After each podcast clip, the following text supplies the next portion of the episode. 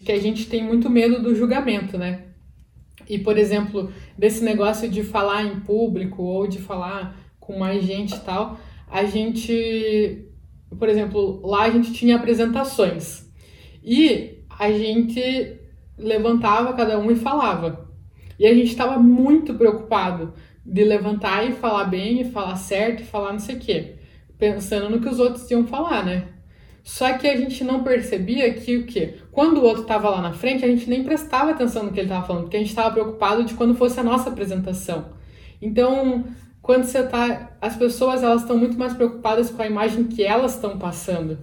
Não estão se preocupando com o que você está passando. Então, todos aqueles medos que você tem dentro de você, toda a insegurança, às vezes as pessoas nem estão vendo, porque elas estão tão inseguras com elas mesmas que elas não estão prestando atenção nas suas inseguranças. Então você está perdendo um tempo, uma energia, despendendo e está insegura, só que ninguém não está nem percebendo isso, porque a pessoa está presa nas próprias inseguranças dela, entendeu? Então todo mundo tem as suas inseguranças, só que a gente acha que todo mundo é seguro e só a gente é insegura. Então estima demais, aumenta demais a nossa insegurança, achando que aquilo é só nós, que só a gente é insegura e que os outros estão super seguros deles mesmos. Mas na verdade está cada um em sua insegurança.